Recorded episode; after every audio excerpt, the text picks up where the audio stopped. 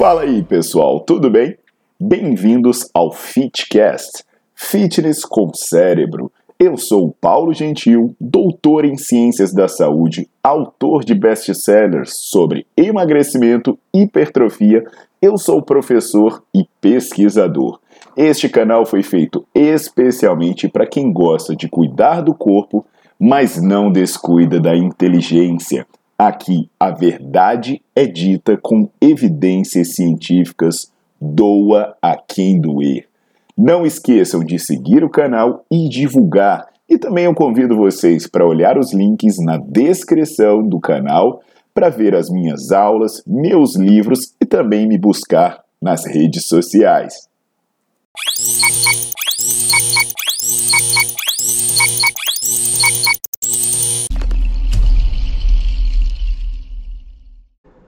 Fala pessoal, tudo jóia? Aqui é o Paulo Gentil e hoje eu tô de volta aqui para falar sobre uma variação de exercício, né? A gente coloca variação entre aspas. O negócio é o seguinte, né? A galera da maromba fica com raiva de mim. Ah, depois que eu falei, né, o, o, lance dos esteroides darem resultado, mesmo a galera fazendo um monte de bobagem, é, a galera arranca a tanga pela cabeça aí. Mas a verdade é isso, né? A gente fala que os exercícios não prestam, aí o pessoal fala, ah, mas fulano é grande, mas tem estudo mostrando que se o cara toma bomba, mesmo sem fazer nada, ele ganha massa muscular, ele perde gordura. Então, tomar bomba fazendo um exercício de bosta vai dar algum resultado também. E também fica aquele mimimi, né, de dizer assim, ah, é, mas esse cara fala que nada funciona. Não, velho. Se você só tá fazendo bosta, aí vai parecer que eu falo que nada funciona. Mas a realidade é que eu falo aqui né, no, no meu canal do YouTube, eu falo nas minhas aulas do Nerdflix sobre isso que funciona é o básico. Não precisa ficar inventando variação de bosta, né? Então eu recomendo muito para quem é estudante ou profissional da área de saúde, né? Dar acompanhada lá no Nerdflix, que eu tenho aulas sobre exercício de membros superiores, exercício de membros inferiores, exercício de glúteo, do que você quiser. Então, fica claro que é o básico funciona e existem variações do básico que podem ser úteis, mas algumas simplesmente só servem para te deixar passando mais risco e pagando mico na academia. Então hoje eu vou falar sobre o REC invertido, aquele agachamento REC, né, que tem o apoio para as costas, mas por alguma coisa do demônio as pessoas acham que o apoio das costas não é para as costas e resolvem meter a cara no apoio das costas. Então fica atento aí que hoje a gente vai conversar sobre essa invencionice. Então você já vai deixando seu like no vídeo, já vai botando para seguir o canal para não ficar caindo em bobagens que se faz por aí.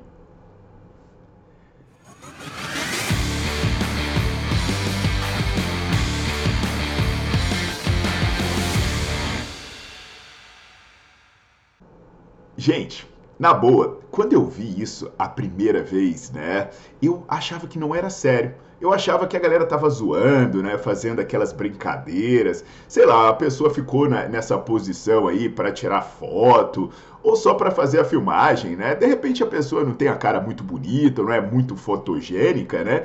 Aí se ela fizer o, o agachamento rec, que já é uma porcaria, né? Diga-se de passagem.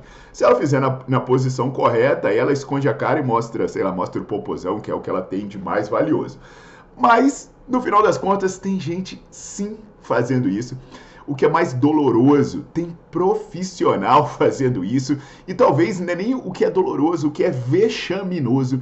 Tem gente que ensina isso em aulas, em aulas em faculdades e em pós-graduações. Então vamos explicar algumas coisas aqui e reforçando aquilo que eu falei no começo. Se você é estudante ou profissional da área de saúde, bicho, vai assinar o Nerdflix, pelo menos para limpar a vista, né? Que você vai assistir aula de pós-graduação, aí tem um cara te ensinando a fazer cupino, sapino, que, sapinho, né? Que eu tenho um vídeo aqui falando sobre isso. Ah, você vai fazer aula de pós-graduação, tem um professor dizendo que elevação pélvica é um bom exercício para hipertrofia, né? E eu tenho vídeo aqui explicando que não é. Mas deixa isso para lá, depois vocês olham lá no Nerdflix o que eu estou falando, ou olhem os vídeos que eu, vou que eu deixei marcado no card. Mas aqui, eu só quero trazer para vocês cinco pontos. Cinco pontos em relação a isso, tá? É, porque assim, depois que eu vi tanto marmanjo quanto moças botando popô para jogo nessa variação, eu pensei, é, vamos conversar. Eu vou tentar explicar para vocês os problemas disso em cinco pontos. Um, O primeiro ponto, e nós já batemos várias vezes aqui, eu falo sobre amplitude de movimento aqui, eu falo no Netflix, falo no meu livro Bases Científicas do Treinamento de Hipertrofia, que por sinal é tão foda que eu já fui premiado na Bienal do Livro de São Paulo. A questão, pessoal, é que os melhores ângulos para você trabalhar a musculatura são os ângulos em que o músculo está mais alongado. E a amplitude de movimento seria, portanto, muito importante para você ganhar força e massa muscular. E aí, quando você faz o exercício dessa forma, fica praticamente impossível você ter uma boa amplitude de movimento, que seja ao mesmo tempo você ter uma boa flexão de tronco e uma boa flexão de joelho. Porque se você inclinar muito o tronco à frente, ah, mas eu consigo fazer uma boa, é, não flexão de tronco, flexão de quadril, se eu inclinar o tronco à frente, cara, você inclina o tronco à frente, você espreme a sua cabeça ali, ou você não respira, ou você ferra a sua cervical. Aí alguém vai dizer que tem uma máquina que é diferente, né? Que aí ela tem, ela só apoia nos ombros. Pô, mas aí não é rack invertido, né? Aí não é sobre o que a gente está conversando aqui hoje. O segundo ponto é que durante o agachamento, o joelho naturalmente ele deve avançar um pouco. Ele deve avançar um pouco para ficar à frente das linhas dos pés, para equilibrar o seu centro de gravidade. Eu tenho até um vídeo aqui no, no YouTube em que eu explico essa questão do agachamento, o joelho passar da linha dos pés. Se não acontecer isso, se o joelho não avançar da linha dos pés, você aumenta a curvatura da coluna, especialmente na região torácica e na região lombar. Aí isso pode ser arriscado, tá bom? Antes que alguém alegue que haveria maior ação do glúteo máximo por um suposto aumento do momento de força do quadril, eu quero deixar bem claro que essa alteração que você tem, tem um grupo de pesquisadores liderado pela, é, por Renat List, ele mostra que isso não é, não gera maior ativação de glúteo, não. Quando é, você gera essa inclinação, você gera maior sobrecarga na coluna mesmo. E aí essa sobrecarga, segundo os autores, ela é potencialmente perigosa. Então, a gente tem primeiro a questão da eficiência, falando aqui também um pouco mais da questão de segurança no segundo ponto.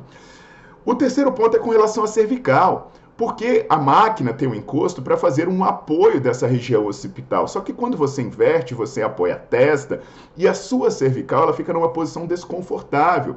Você faz uma compressão ali e conforme você desce, você vai chamando, você vai causando uma hiperextensão com uma compressão. É, e a gente sabe que você vai colocar a sua coluna numa posição potencialmente perigosa para receber carga, que é o que está acontecendo aqui nesse caso. Nesses casos, né, o que, que vai acontecer? Você vai ter um mau alinhamento, seja por causa da compressão ou por causa da hiperextensão, e aí você vai tornar o movimento perigoso. Então, mais um ponto em relação à segurança. O quarto ponto, gente, a maldita máquina tem um apoio para as costas. Costas! Por que diabos você não apoia as costas no apoio para as costas?